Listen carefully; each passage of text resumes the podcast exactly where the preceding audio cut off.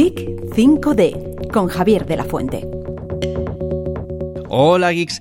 Madrid, además de ser conocida por su historia y su cultura, ahora quiere darse a conocer también por entrar dentro del mundo de los videojuegos, porque hace poco que surgió la iniciativa Cazacracks de Madrid In-Game, donde Madrid busca posicionarse como el epicentro del talento joven y la formación en la industria de los videojuegos. Hoy, para hablar de ello, nos acompaña Ángel Niño, concejal de Innovación y Emprendimiento del Ayuntamiento de Madrid. Bienvenido. Hola, ¿qué tal? ¿Qué inspiró realmente al Ayuntamiento de Madrid a embarcarse en esta iniciativa de Cazacracks? Pues mira, eh, hace algo más de un año se puso en marcha Madrid Game, que es un campus del videojuego ubicado en la Casa de Campo, en la cual damos soporte a gamers de la ciudad de Madrid, pero también a desarrolladores y a empresas incipientes. Lo que buscamos eh, es, eh, sobre todo, a personas que quieran desarrollar su carrera profesional en el ámbito del videojuego, no solo como jugadores, sino también como desarrolladores. ¿Qué es lo que nos dimos cuenta? Que había una distancia muy grande entre los institutos, esos chavales de 14, 17 años que están eligiendo su carrera profesional, y el mundo profesional. Y de ahí nace Caza Cracks.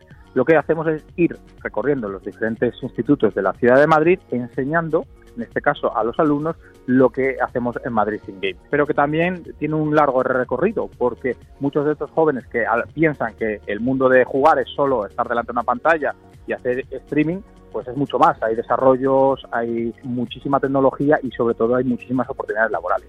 Claro, ahí quería llegar yo, ¿no? A que el mundo de los videojuegos va más allá del mero entretenimiento.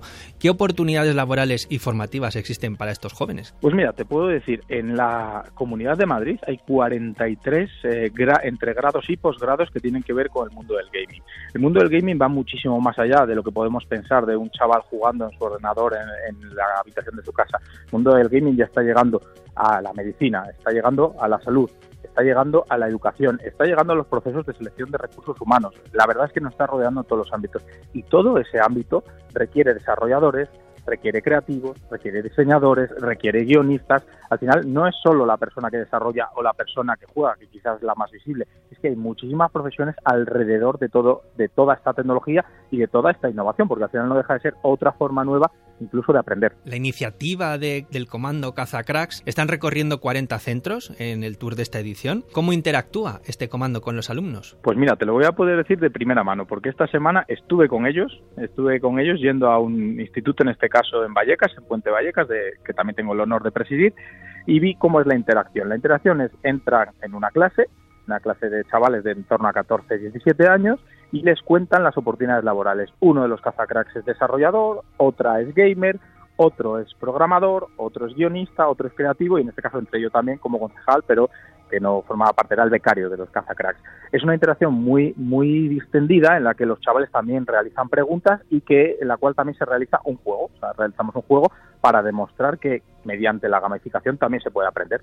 Además, hablábamos de que esta era la primera fase. El 27 y el 28 de octubre da comienzo la segunda fase que culmina con un evento, como bien comentábamos, en el campus del videojuego de Madrid In Game. Yo no sé si nos puedes hacer un esbozo de qué se van a encontrar estas personas seleccionadas. Pues mira, al final, como indica su iniciativa, el nombre de la iniciativa, lo que buscamos es a los cracks del mundo del videojuego.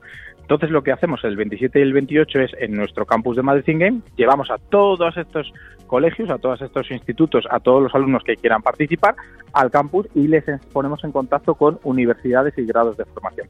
¿Por qué les ponemos en contacto? Porque lo que hacen estas universidades es explicarles que efectivamente el mundo profesional dentro del ámbito del videojuego y dentro del ámbito del gaming, por ser más amplio, tiene uno pleno empleo, hay muchísimo trabajo y muchísima demanda de trabajo y sobre todo tiene muchas salidas profesionales que si tú no conoces a lo que se dedica el mundo del videojuego no tienes por qué saberlas. Entonces lo que hacemos es eso, formarles en las diferentes oportunidades laborales que tienen. Piensa que al final son chavales eso, de 14 a 17 años que están eligiendo su futuro profesional y que de esta forma pueden conocer que existe otro futuro en un ámbito que quizás no es tan conocido.